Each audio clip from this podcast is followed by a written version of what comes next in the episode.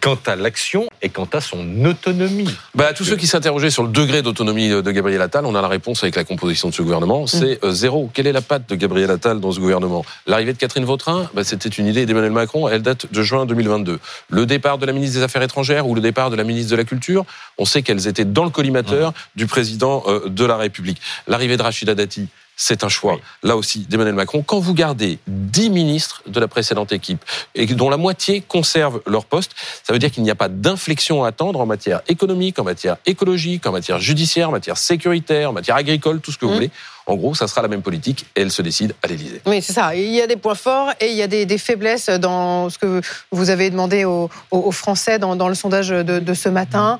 Euh, est-ce que son âge, dont on a beaucoup parlé, 34 ans, est un atout ou un handicap? Mais en tout cas, ce n'est pas un handicap pour un Français sur deux. C'est ça qui ah est important, effectivement. Il y a, pardon, il y a euh, un Français sur cinq pardon, qui considère seulement que c'est un handicap, 30% qui considèrent mmh. même que c'est un atout. Donc j'allais dire, pour une majorité de Français, ce n'est pas un sujet. D'ailleurs, quand on regarde l'ensemble de l'enquête, on voit très peu de différences euh, dans le jugement sur Gabriel Attal en fonction des générations. On se disait les personnes les plus âgées, parce qu'il est jeune, vont porter un regard plus critique. C'est à peine le cas et en tout cas, ce n'est pas significatif.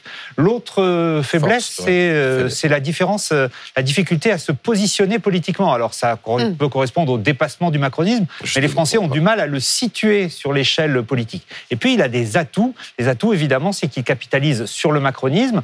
Il est populaire, très populaire, plébiscité chez les électeurs d'Emmanuel Macron. Donc il est légitime, j'allais dire, comme dauphin déjà.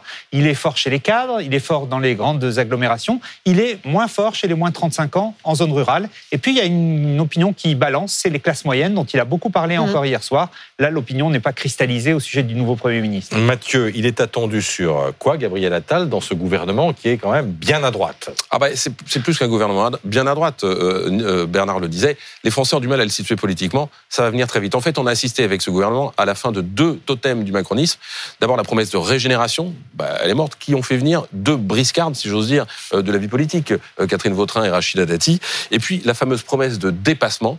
Euh, je, vous disais il y a quelques jours que son modèle, c'était peut-être pas Emmanuel Macron, mais Nicolas Sarkozy.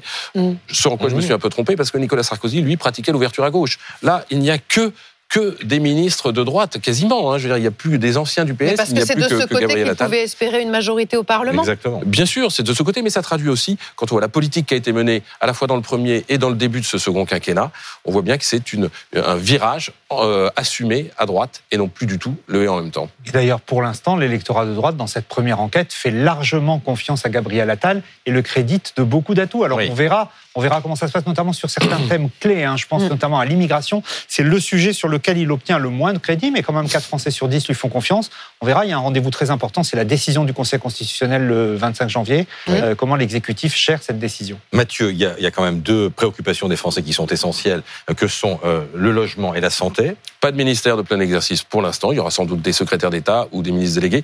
En gros, je vois trois faiblesses dans, ce, dans l'annonce de ce gouvernement. D'abord, des ministères énormes, colossaux, hein, celui du travail, de la santé, et des solidarités de Catherine Vautrin ou celui d'Amélie Oudéa-Castera. Hein. On le voit bien avec euh, les sports et l'éducation nationale, comment mener... Et les Jeux Olympiques. et les Jeux, voilà, et les Jeux Olympiques, quand on a deux priorités, c'est quand, on a, a aucune.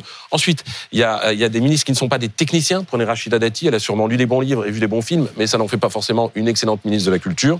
Et puis enfin, on va avoir même des problèmes politiques. Prenez Catherine Vautrin, qui va devoir porter le projet de loi sur la fin de vie. Quand elle était en 2004 secrétaire aux personnes âgées, elle était opposée à l'euthanasie. Merci.